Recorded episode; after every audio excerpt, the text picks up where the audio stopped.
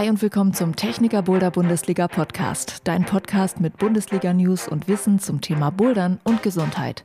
Immer neu an jedem Spieltag der Boulder Bundesliga. Ich bin Juliane Fritz und mit dieser Folge begleite ich dich auf dem Weg in den Steinbock Erlangen. Bouldern im Überhang. Für manche ist es ein Rätsel, wie man es schaffen soll, so eine Überhangroute hochzukommen, bevor die Arme leer sind. Dabei geht es gar nicht so sehr um die Arme. Physiotherapeut und Klettertrainer Harald Roth klärt auf über die Fehler, die wir oft in Überhängen machen. Und er sagt natürlich auch, wie es besser geht.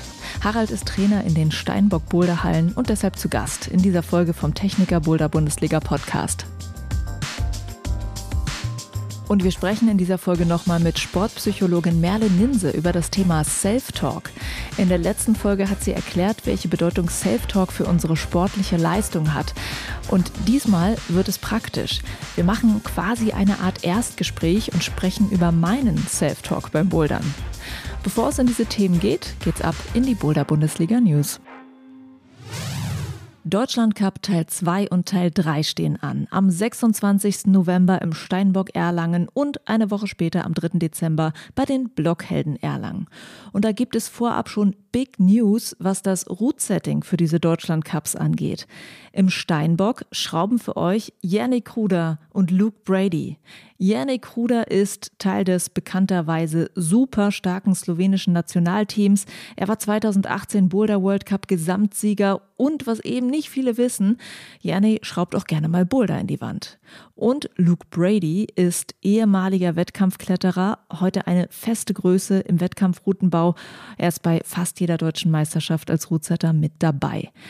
Und es geht im Routenbau hochkarätig weiter bei den Blockhelden. Dort werden Dirk Uhlich und Benny Hartmann schrauben.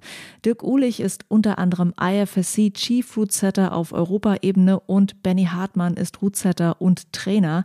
Und zwar ist er einer der Trainer vom japanischen Nationalteam. Wir können uns also auf sehr spannende Boulder bei den beiden Deutschland Cups freuen. Und nicht zu vergessen die Frage, wer schraubt die Routen für die generellen Spieltage in Erlangen? Jakob von der Techniker Boulder Bundesliga mit den Infos. Ich möchte gerne auch Grüße raussenden an äh, Max Karra und Cornelius Sauer. Das sind nämlich die Chefschrauber aus den jeweiligen beiden Boulderhallen.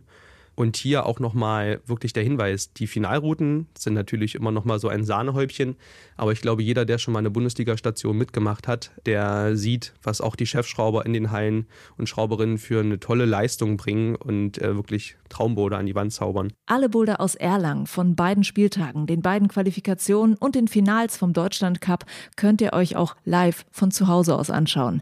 Das Twitch-Team vom Osnabrück ist nämlich wieder mit dabei, um die Quali live bei Twitch zu übertragen übertragen.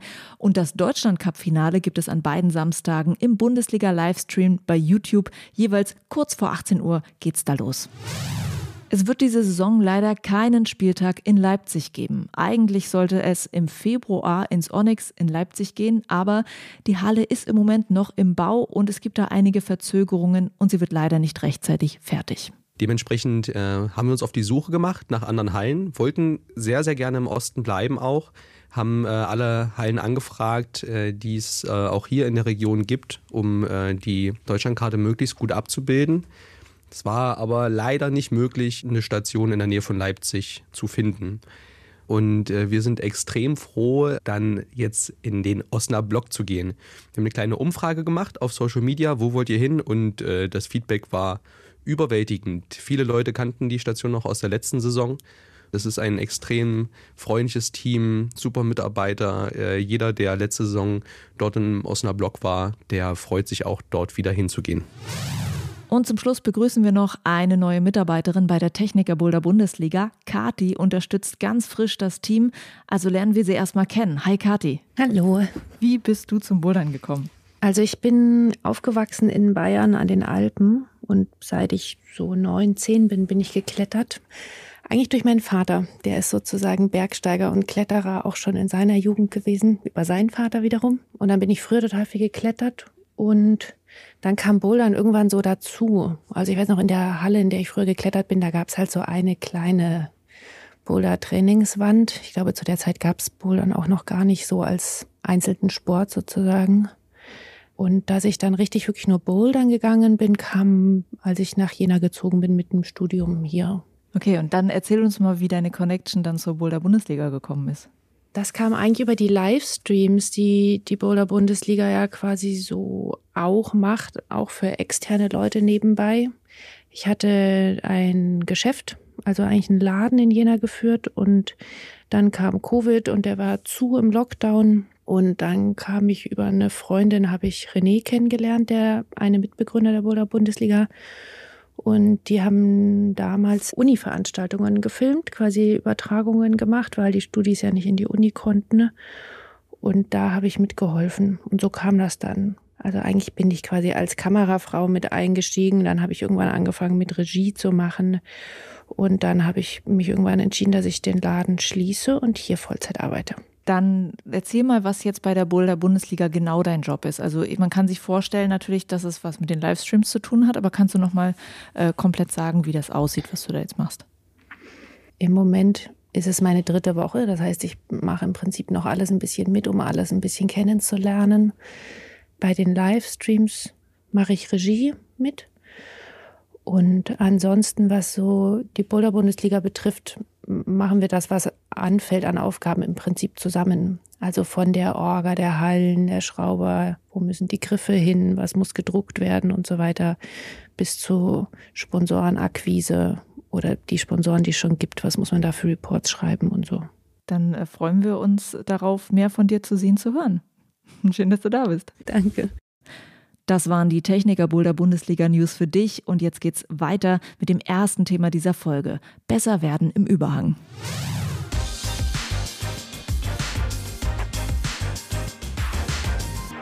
Harald Roth ist Kletterphysiotherapeut und Klettertrainer in Erlangen, unter anderem für die Steinbock Boulderhallen. Mit ihm möchte ich jetzt über Überhänge sprechen und wie du darin besser werden kannst. Und ich sage natürlich erstmal Hallo Harald. Hallo, guten Morgen.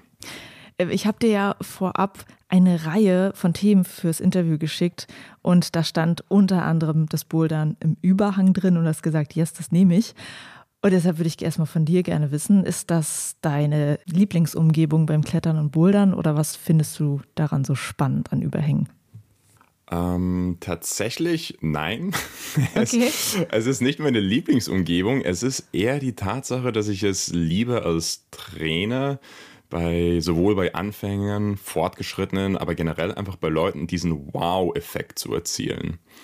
Der Überhang ist tatsächlich so einer dieser Umgebungen, wo die Leute oft selber total überrascht sind, wenn sie auf einmal was schaffen, was sie vorher als unmöglich gesehen haben.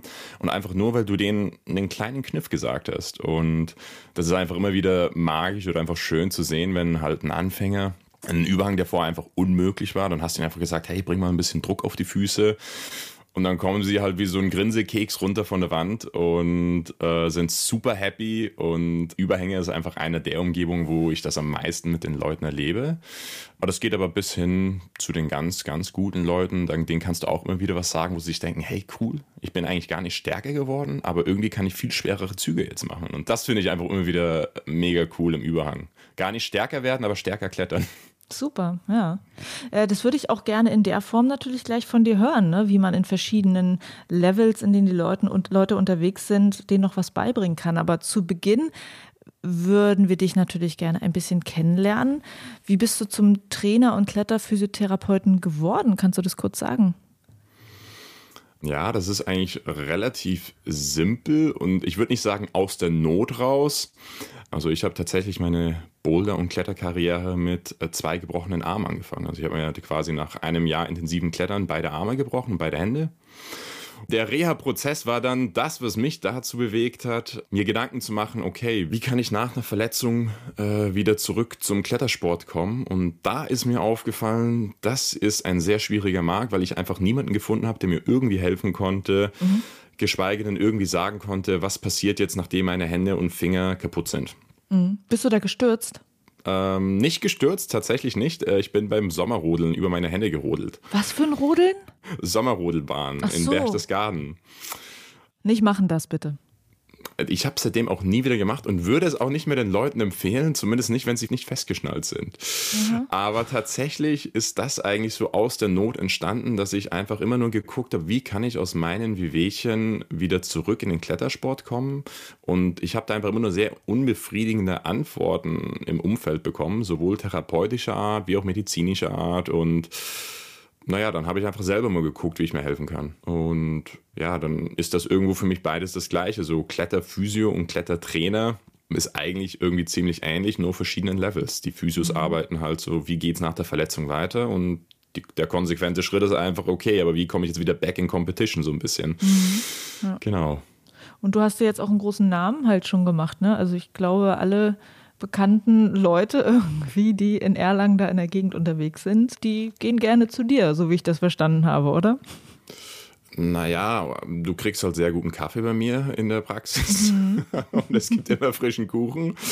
Ähm, und dann kann man auch gut mit mir übers Klettern und über seine Verletzungen reden. Ja, das hat sich tatsächlich eher so ein bisschen auch einfach so ergeben. Ähm, ich meine, ich habe bis heute keine Homepage oder sowas. Und über Mundpropaganda nach wie vor hat sich das einfach nur leicht weitergesprochen. Und ich bin halt natürlich auch selber in vielen Hallen unterwegs. Und ich glaube vor allem die Erlanger Boulderhöhle noch, die DRV-Höhle, das war so für mich so oder ist für mich immer noch so der Ort, wo die Leute mich halt kennengelernt haben, gesehen haben, hey, das ist doch der Physio, der klettert auch und die ein oder anderen haben sich halt einfach gemeldet. Ja. Ist denn, äh, wenn Sie wissen, okay, der hat ein bisschen Ahnung von, äh, wie mein Körper funktioniert, wie ich den wieder heile kriege und wie ich stärker klettere, fragen Leute zum Beispiel oft nach Klettern im Überhang, weil sie das schwer finden? Äh, ja, die, also die Anfänger fragen eher sowas, so von wegen, was kann ich trainieren, um meinen Körper und meine Füße mehr an der Wand zu halten, aber tatsächlich beschränken sich oder gehen die Fragen eher immer Richtung, hey, mir zwickt es hier, mir zwickt es da, was kann ich machen, damit das besser wird oder was muss ich meinem Training ändern und was ist die schnellste Lösung? Also mhm. es geht, es entwickelt sich relativ schnell meistens in diese Richtung. Ja, glaube ich. Aber wir wollen natürlich über die Überhänge reden und deshalb die erste Frage, worauf kommt es denn eigentlich im Überhang an? Welche körperlichen Fähigkeiten sind besonders gefragt? Das ist auch eigentlich ganz spannend, weil ich habe ja, wie vorhin schon erwähnt, das Klettern für mich erst in Erlangen entdeckt. Und ich hatte Glück, dass bei mir in der Physioausbildung halt ein sehr begnadeter, sehr guter Kletterer bei mir im gleichen Kurs war. Und der hat damals so einen Spruch gebracht und den habe ich bis heute immer noch bei mir so ein bisschen als Mantra, wo er gesagt hat, egal wie stark du bist, egal wie viel Kraft du hast, das Wichtigste ist, wie gut kannst du das, was du hast, an die Wand bringen. Und das gilt natürlich für Plattengelände, das gilt für leicht überhängendes Gelände und das gilt auch natürlich für ganz, ganz starke Überhänge. Und das ist, finde ich, eigentlich das total Faszinierende und Spannende. Das vergessen die meisten Leute. Es kommt am Klettern am Ende des Tages vor allem darauf an, wie viel Druck bringe ich auf meine Füße. Und ich weiß nicht, warum die Leute meinen, wenn sie im Überhang sind, verändert sich die Physik auf einmal. Und dann kommt eher der Affe in den Leuten raus und sie arbeiten sehr oberkörperlastig und vergessen, dass in den Überhängen tatsächlich der Geheimtrick oder einfach die Technik ist, viel Druck auf die Füße zu bringen und diesen Druck bis in die Fingerspitze der Hände eigentlich aufrechtzuerhalten. Und das passiert über einen extrem starken Chor, sage ich mal. Also Füße, Chor sind so zwei wichtige Sachen. Füße und Chor, also mehr, wenn, wenn, ich, wenn ich meine Kurse halte oder Einzeltraining mache und mit den Leuten drüber rede, dann, dann reden wir immer so von, hey, versuch den Nagel, der am Tritt ist, einfach reinzurammen mit deinem Fuß. Einfach richtig viel Druck drauf bringen. Und das ist im Grunde genommen einfach nur Bewegung lernen. Die Leute stehen nicht, sondern ziehen wie verrückt, was mal auf jeden Fall auch richtig ist.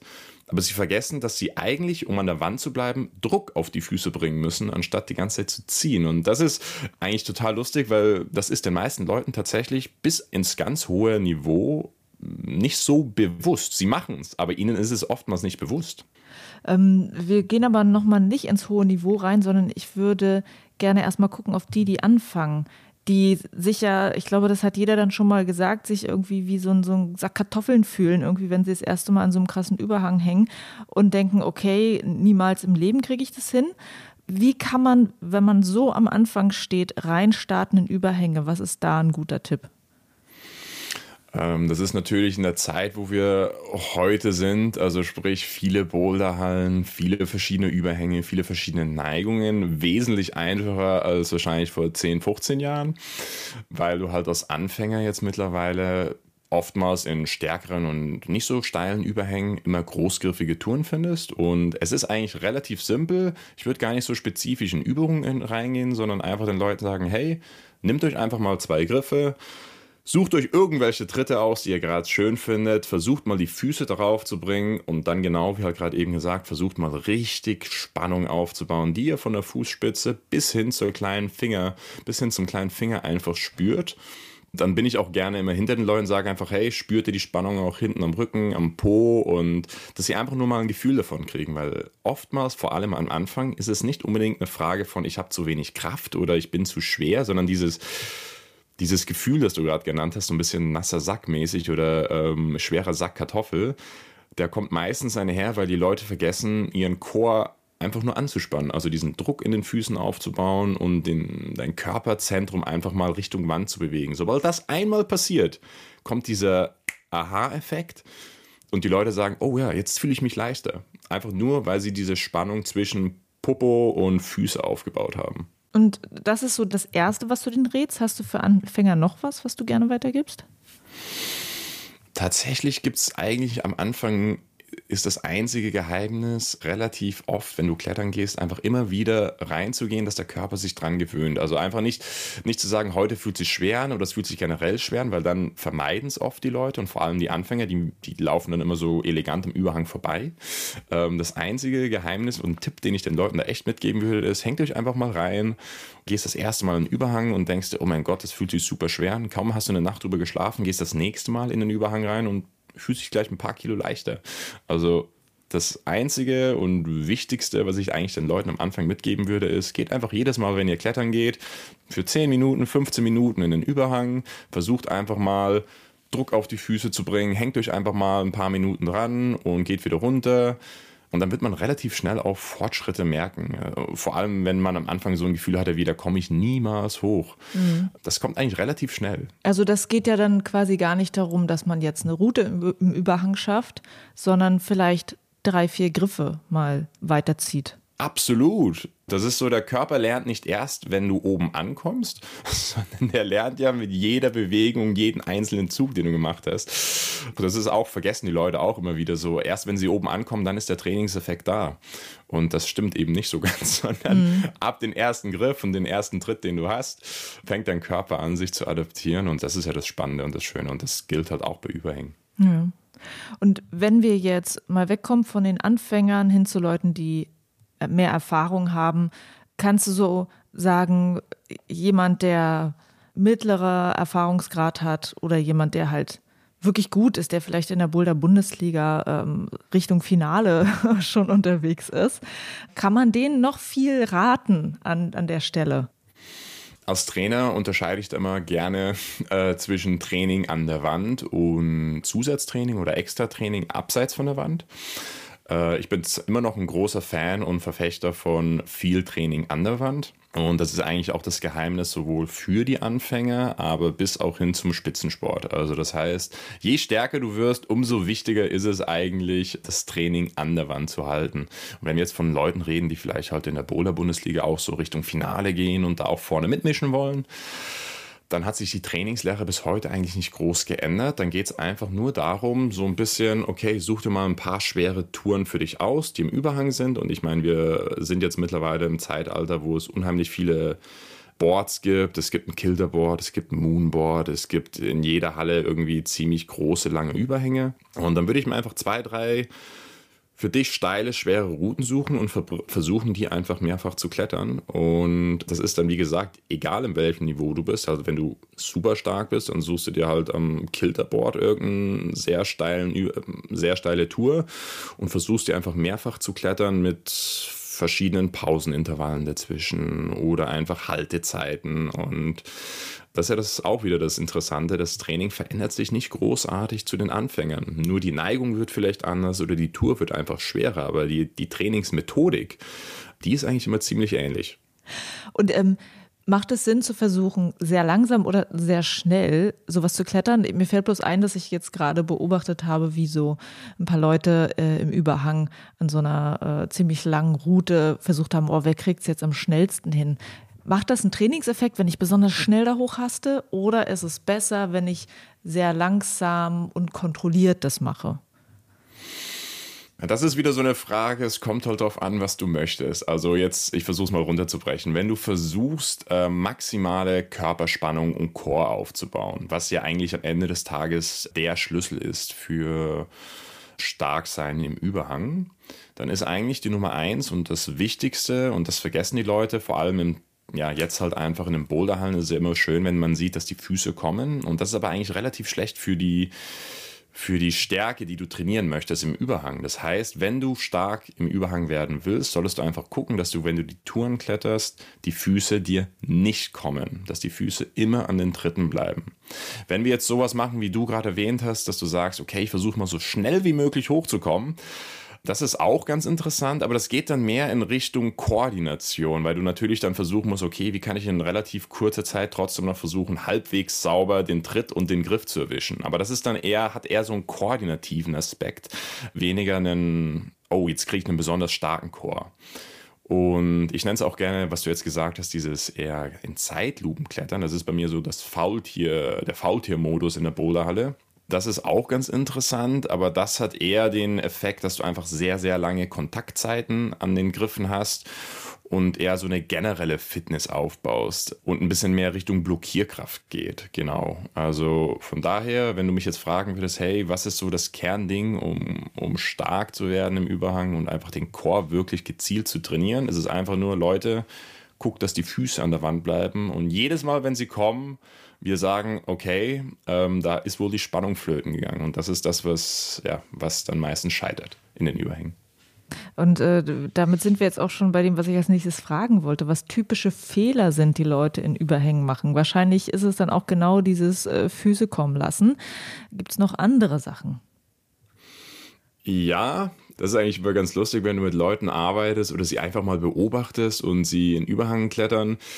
Überhang lädt einfach dazu ein, wenn man sehr oberkörperstark ist, einfach das, was du hast, auch zu nutzen. Also das heißt, hast du starke Arme, hast du einen starken Oberkörper, nutzt du den auch sehr gerne. Und im Überhang noch erst recht. Und das Interessante ist ja, dass du ja vor allem im Überhang, wie wir schon vorhin gesagt haben, einfach wirklich nur gucken musst, dass du unfassbar viel Druck auf die Füße bringst. Und das ist vor allem, egal ob von Anfänger bis zum starken Leuten, du wirst immer wieder beobachten, wenn sie runterfallen, ist das meistens oder sehr oft einfach nur daran liegt, dass sie die Spannung, die Kette zwischen Fuß und Fingerspitze verloren haben, weil irgendwann mal die Finger und die Arme mehr ziehen, als die Füße drücken. Die Leute denken immer, dass das ist immer nur in Platten oder im senkrechten Gelände interessant, aber tatsächlich ist das im Überhang super wichtig. Mhm.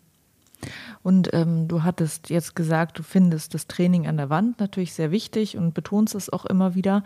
Was kann man trotz allem abseits von der Wand für den Überhang trainieren?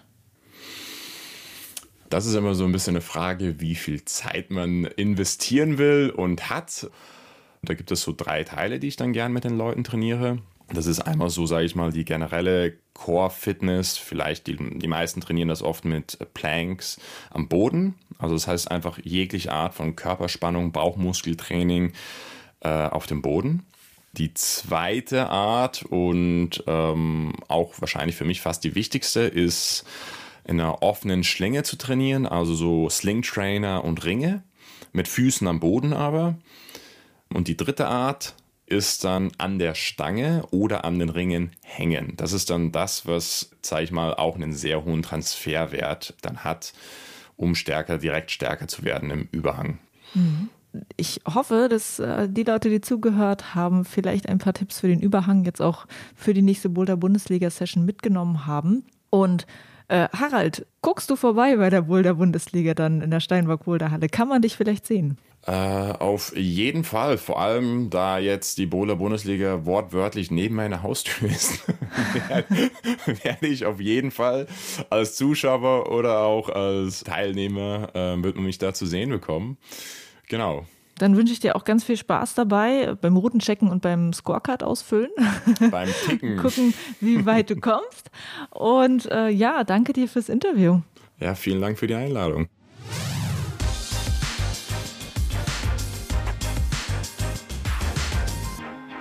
Das war Klettertrainer und Physiotherapeut Harald Roth. Und wir springen gleich ins nächste Thema, und zwar den Self-Talk. Aber was ist das eigentlich? Wir haben beim Kickoff in München mal nachgefragt, ob ihr etwas damit anfangen könnt. Was könnte man beim Bouldern als Self-Talk bezeichnen? Dass man sich selber anspornt und sagt, ich kann das und sich selber pusht. Eigengespräche könnten das sein. Und beim Bouldern, wo könnte das vielleicht helfen? Äh, sich zu motivieren, irgendwie, wenn man in einer schwierigen Route ist. Coole Idee. Und jetzt stellt euch mal vor, ihr müsstet euch selber anfeuern vor einer Route. Was könnt ihr dazu euch selber sagen, um volle Motivation für den nächsten Go zu bekommen? Ich krieg das hin, du schaffst das. Ja, go for it! Wahrscheinlich so wie ich alle anderen auch an Feuer. Come on, dranbleiben. Jetzt klappt's oder oh, ich kann's doch. Das geht schon. Mir die Route überlegen und dann sagen, ich schaff das. Ich habe schon einen kleinen Trick, also ich werde dann wahrscheinlich kurz mal einen kleinen Schrei äh, loslassen. Wie geht der? Ähm, Also ja, Self-Talk ist, wenn man beim Sport mit sich redet. Und das kann positiv oder negativ sein. Man kann sich selbst anfeuern und motivieren mit Sätzen wie ich schaffe das oder man sagt eben, das schaffe ich nie. Man kann sich selbst Anweisungen geben, wie so ein innerer Coach. Zum Beispiel im Überhang kann man sagen, jetzt Druck auf die Füße bringen. Und manchmal machen wir das alles ganz unbewusst, ganz automatisch. Aber man kann Self-Talk natürlich auch bewusst einsetzen. Und das Spannende ist, dass mir Sportpsychologin Merle Ninse in Teil 1 vom Interview in der letzten Folge erklärt hat, Athletinnen und Athleten können bei ihr lernen, Self-Talk richtig einzusetzen. Und das kann bei manchen der letzte wichtige Schritt sein, um im Wettkampf die sportliche Bestleistung abzurufen. Aber wie lernt man das bei ihr? Merle und ich haben mal so getan, als wäre ich eine Klientin bei ihr und wir haben eine Art Erstgespräch gemacht über meinen Self-Talk beim Bouldern. Kommen wir jetzt mal zum Thema Bouldern, ja, und Klettern. Ja, sehr gerne. Du hattest mir vorab gesagt, dass das äh, nicht ein Sport ist, in dem du dich so gut auskennst. Also du hast noch nie mit einem Athlet oder einer Athletin aus diesem Bereich gearbeitet. Und dann dachten wir, ist ja vielleicht gar nicht so schlecht. Dann nehmen wir mich jetzt einfach mal als erstes Fallbeispiel, ja? Ja, sehr gerne. Ich komme zu dir und sage, ich habe da ein Problem mit der Art und Weise, wie ich mit mir rede. Kannst du mir sagen, wie ich daran vielleicht was ändere? Und es gibt bei mir Momente, und das werden vielleicht andere auch kennen, da hänge ich in einer Boulderroute. Ich sehe mir nur den nächsten Zug an, der auf mich einen Eindruck macht von, oh Gott, der ist ganz schön schwer. Und ich sage zu mir selbst, das schaffe ich nicht. Und ohne es überhaupt versucht zu haben, springe ich aus der Route raus. So, das ist ja quasi auch eine Form von Self-Talk, wenn ich mit mir selber rede, so oh, pff, Absolut. schaffe ich nicht. Ja. ja. So und das äh, bringt mich an der Stelle nicht weiter. Wenn ich jetzt eine Profiathletin zum Beispiel wäre und diese Art und Weise mit mir zu reden, würde mich häufiger rausbringen. Wie würdest du versuchen, mit mir dann zu arbeiten? Also, ich würde anfangen, wie ich eigentlich immer anfange, und dann würde ich erstmal in eine Selbstanalyse mit dir gehen. Und das erstmal ganz unabhängig von jetzt diesem Statement, ich schaffe das eh nicht, ich probiere es erst gar nicht, würde ich gerne einen Einblick in dein Training, in deine Routinen vom Training bekommen. Also meine erste Frage an dich war, wie läuft dein Training normalerweise denn ab? Okay, also ich bin jetzt Hobbysportlerin, ne? Ja, ja, natürlich, aber das ist letztendlich kein großer Unterschied, weil Ziel meiner Fragen ist es erstmal ein Gefühl dafür zu bekommen, wie trainierst du und dann darüber zu entdecken, wann diese negativen Glaubenssätze auftreten. Okay. Also nochmal meine Frage, wie läuft dein Training normalerweise ab? Also bei mir läuft es äh, normalerweise so, wenn ich in der Halle ankomme, dass ich mir meist so eine halbe Stunde Zeit nehme, um mich aufzuwärmen und da ja so ein bisschen so ein Standardprogramm habe, was ich dann abfahre an Bewegungen.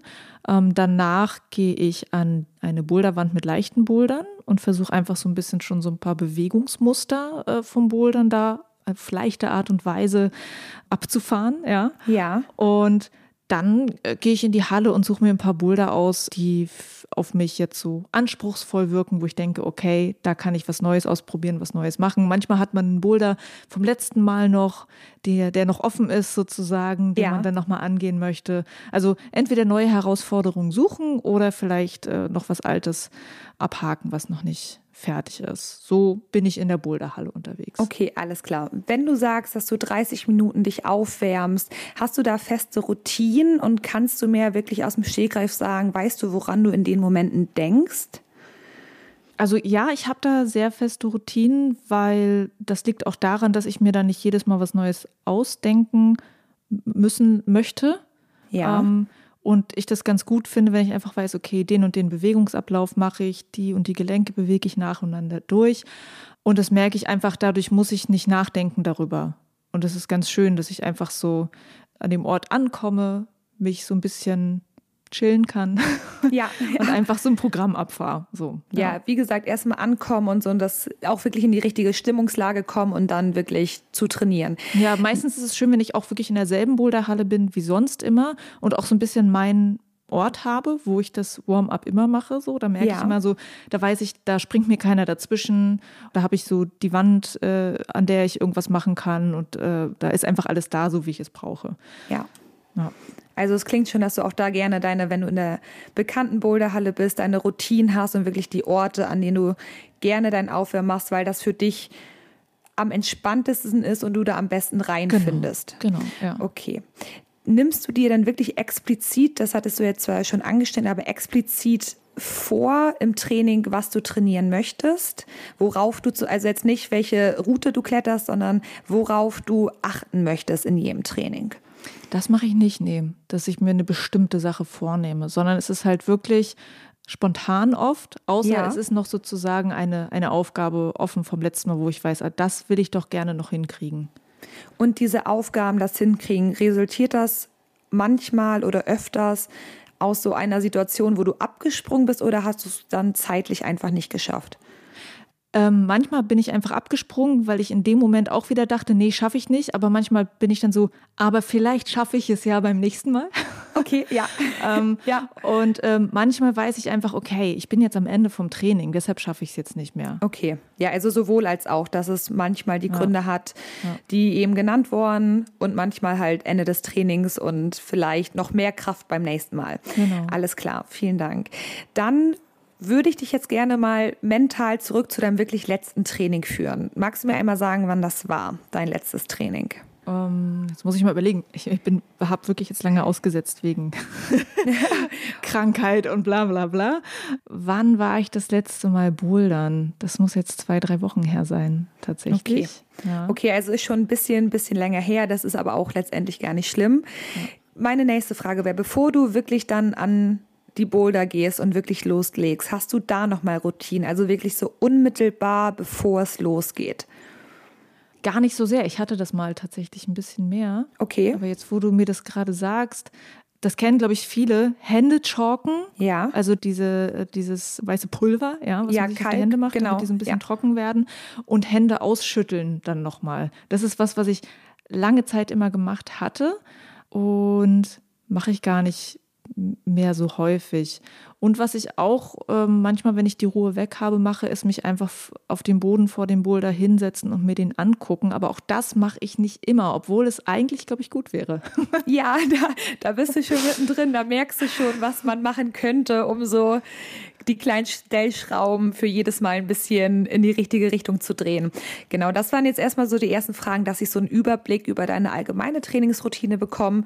Und dann würde ich jetzt normalerweise wirklich explizit in dein letztes Training reingehen. Und dass du mir da einmal erzählst, würde dich ganz bewusst vor dem Training gefühlt hast und ganz bewusst, wie du dich danach gefühlt hast. Es ist meistens leichter, klar, wenn das erst ein, zwei Tage her ist, weil dann die Emotionen und Gefühle noch ein bisschen präsenter sind. Aber wenn du noch ungefähr weißt, ob das ein gutes Training war oder wie du gestartet bist und wie du aufgehört hast, wäre das super. Mhm. Also äh, für mich war das ein gutes Training gewesen. Also zum Background, ich komme ja quasi äh, immer noch so ein bisschen zurück wieder ins Boulder nach der Schwangerschaft gerade. Ja. Und ähm, da bin ich auch immer noch dabei, mir viele Dinge wieder zurückzuerarbeiten, die mal da waren. Und habe eigentlich immer noch in jedem Training so Momente, wo ich denke, ach schön, dass das jetzt wieder klappt. Okay, das ja, ist schon gut. mal eine ganz gute Sache. Aber ich weiß, ich hatte zum Beispiel einen Boulder gehabt im letzten Training, den ich spannend und herausfordernd fand. Ja. Und eigentlich dachte, das würde ich gerne machen. Bin dann aber nicht sozusagen bis zum Ende durch, weil dann doch irgendwie ein sehr schwerer Zug mit dabei war und vor allem, weil ich habe den zusammen mit meinem Bruder gemacht und der hat dann äh, genau in diesem schweren Zug ist er so abgerutscht, dass er sich so so ein bisschen Haut oh, abgeschürft hat okay. von ja. den Händen, wo ich dachte, okay, nee, nee, das will ich jetzt nicht. Also Nein, dann mache ich das jetzt doch ja. nicht weiter. So, ja. aber das Ding ist, vielleicht hätte ich es ja trotzdem geschafft und habe das einfach für mich als Grund genommen, jetzt da nicht weiterzugehen. Ja, das wird auf jeden Fall vielleicht damit reingespielt haben. Das ist noch eine Frage, die, die schön, dass du die gerade ansprichst. Hast du, kletterst du meistens alleine oder hast du Partner? Suchst du dir immer Partner, mit denen du gemeinsam kletterst? Das ist ganz verschieden. Also ich gehe auch gerne alleine, weil ich das für mich als eine Zeit brauche, in der ich mich so in mich selbst zurückziehen kann. Ja. Und das kann manchmal sehr fruchtbar sein, würde ich sagen. Ja. Weil ich äh, gerne einfach so alleine ähm, mich mit einem Boulder auseinandersetze. Und dann gibt es auch die Male, wo es einen so beflügelt, das mit einer Person zusammen zu machen. Beides funktioniert und kann funktionieren, je nachdem, wie man halt drauf ist. So. Genau. Und jetzt wäre schon eine weitergehende Frage, die ziehe ich jetzt mal ein bisschen nach vorne.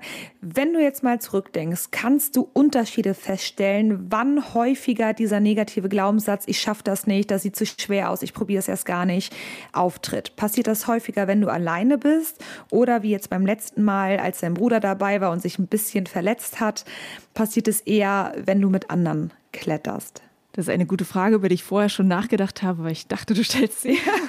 Sehr gut. Und zwar glaube ich tatsächlich, dass ich das oft sage, wenn jemand dabei ist. Ähm, ja. Ich glaube tatsächlich, dass es bei mir oft so ist, dass ich sozusagen mich vor anderen Leuten erklären möchte. Ja, und beweisen möchtest ja. und da sehr external nach außen ausgerichtet bist und da halt aus bestimmten Gründen, die man halt nach und nach jetzt erarbeiten würde in der Selbstanalyse, warum in welchen Situationen halt diese Glaubenssätze auftreten. Mhm. Glaubst du, es kann ein Grund gewesen sein, als du das letzte Mal bouldern warst und dein Bruder dabei ist, dass er sich verletzt hat? Also, dass du ganz genau wusstest, diese Verletzungsangst, ist das normalerweise auch ein Thema oder nur, wenn du gerade jemanden siehst, der sich schwach bis mittelmäßig doll verletzt? Das passiert gar nicht so oft, dass ich sowas beobachte. Also kann ich das gar nicht so sehr verallgemeinern, muss ich sagen. Okay. Mm, Verletzungsangst spielt da, glaube ich, nicht so sehr rein bei mir, wenn ich nicht weiterkomme. Okay, ja, das ist ja schon mal, das ist ja schon mal schön. Dann würde ich jetzt einmal so ein bisschen weg von diesem negativen Glaubenssatz und dich gerne erstmal fragen, weißt du denn, woran du denkst, wenn alles gut läuft, wenn du ein richtig gutes Gefühl hast, dir die Züge gelingen, kannst du dich erinnern, ob du da schon mit dir selbst redest, wo deine Gedanken hinwandern, wie du da zu dir selbst bist, wie du da mit dir selbst umgehst? Mm, also ich weiß, dass an Tagen, wo das alles sehr gut läuft, dass ich da so mit einem sehr positiven Gefühl einfach schon reingehe und weiß, so, ich habe ich hab richtig Bock. So. Ja, ja. Und dass mich das so ein bisschen trägt. Manchmal ist es auch, dass mich eine neu beschraubte Boulderwand so sehr motivieren kann, wenn ich sehe, okay, das sind ganz viele neue Sachen, die ich, die ich noch nicht kenne und ich habe richtig Lust, die auszuprobieren. Das, das kann tatsächlich irgendwie motivierend sein.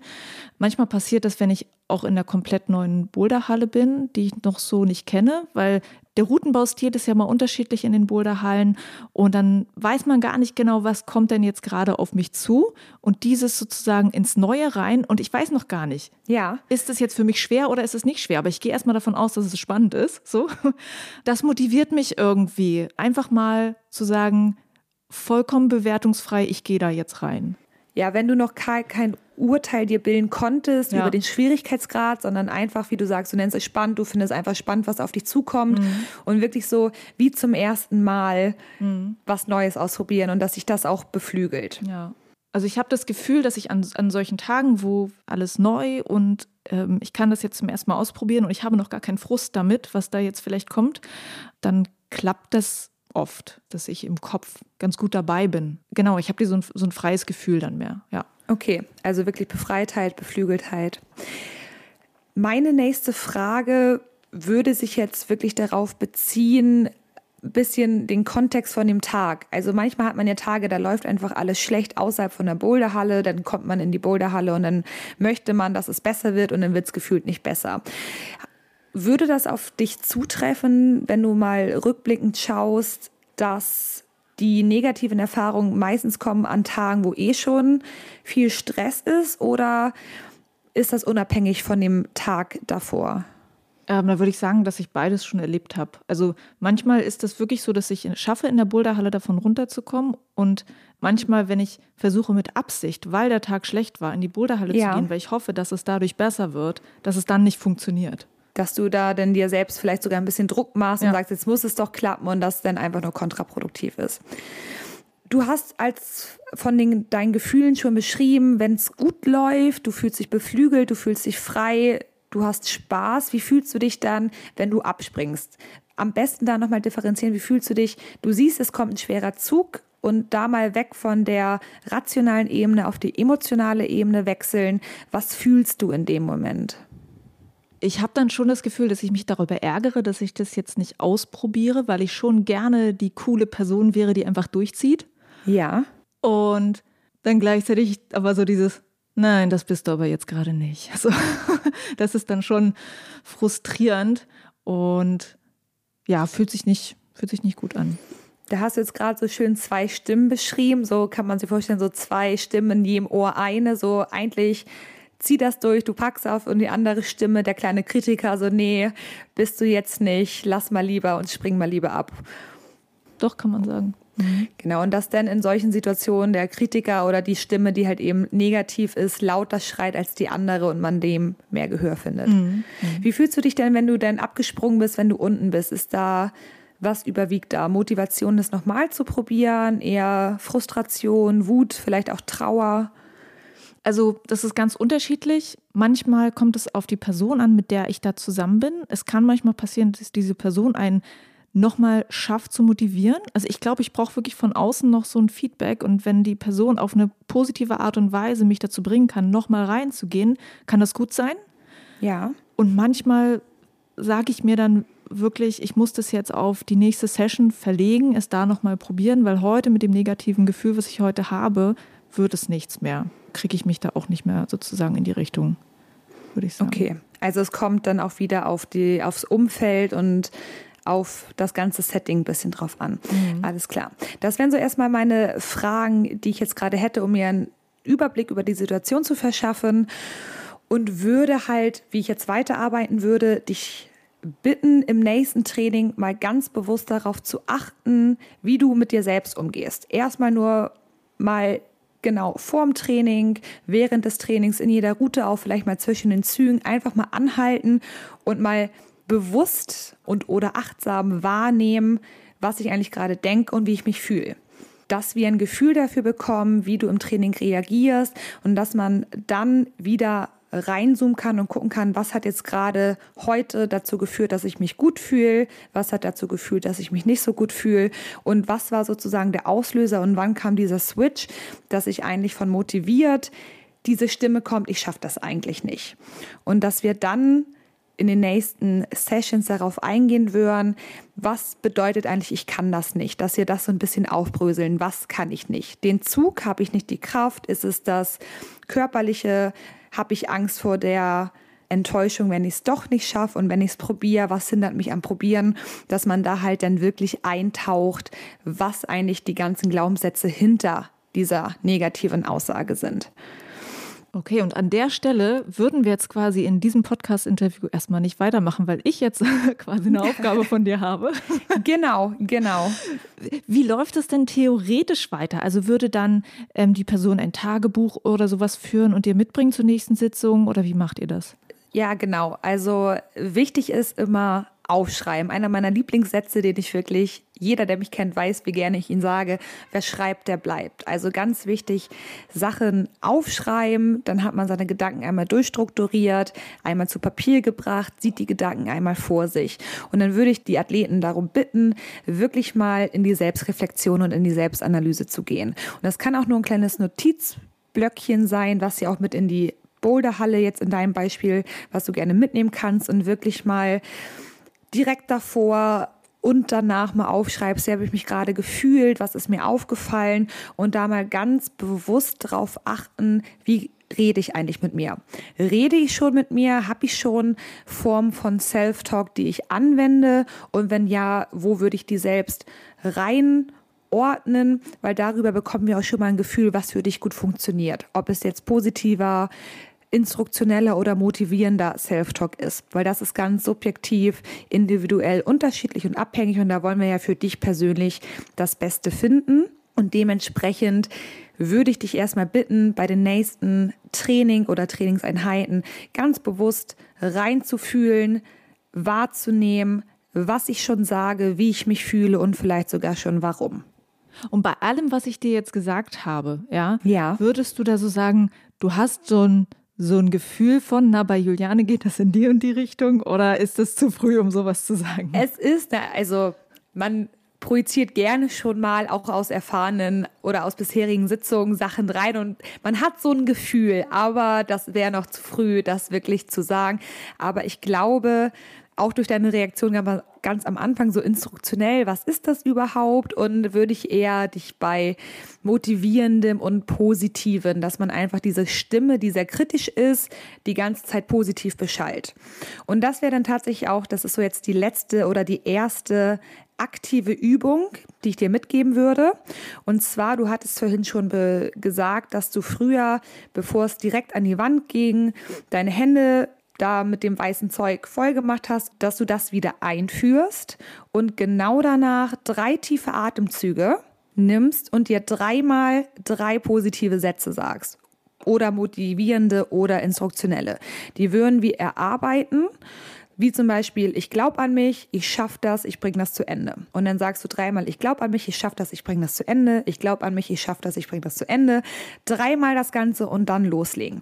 Dass du halt deine Route direkt positiv beginnst. Und dass wir dann mal schauen, ob du einen Unterschied merkst. Und dann ganz spannend, wenn du merkst, am Anfang funktioniert super, aber irgendwann kommt dieser, dieser Switch von auf einmal sind die Gedanken, oh, ich schaffe das nicht. Und das ist dann ganz spannend, weil man da dann super schön weiterarbeiten kann. Okay. Ich habe eine Aufgabe, auch wenn wir jetzt äh, ja. nicht in der Form weitergehen. Ich danke dir für diese Einblicke in dieses Thema, was mich persönlich auch irgendwie immer so ein bisschen äh, interessiert und gereizt hat. Ich hoffe, ähm, alle anderen fanden das jetzt genauso spannend. Schön, dass du mit dabei warst. Ja, vielen, vielen Dank. Es hat viel Spaß gebracht und ist ein super spannendes Thema und man kann da wirklich viel machen. Und das Schöne ist, man wird auch relativ schnell Erfolge feststellen können, wenn man wirklich konsistent dran bleibt. Also ich kann nicht nur ermutigen, dir ein paar Sachen zu Herzen zu nehmen und mal auszuprobieren und dann wirklich dran zu bleiben. Danke dir.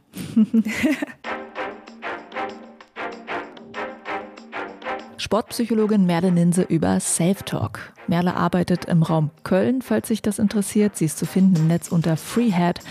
Unter dem Namen betreut sie zusammen mit einem Kollegen Sportlerinnen und Sportler. Und das war es dann auch schon wieder für diese Folge vom Techniker Boulder Bundesliga Podcast. Habt eine gute Zeit in Erlangen beim Spieltag im Steinbock und natürlich auch beim Deutschland Cup. Und wir hören uns ja schon sehr bald wieder, weil es ist Doppelspieltag in Erlangen. Am 3. Dezember geht es weiter mit dem Spieltag bei den Blockhelden Erlangen. Bis zur nächsten Folge im Techniker Boulder Bundesliga Podcast.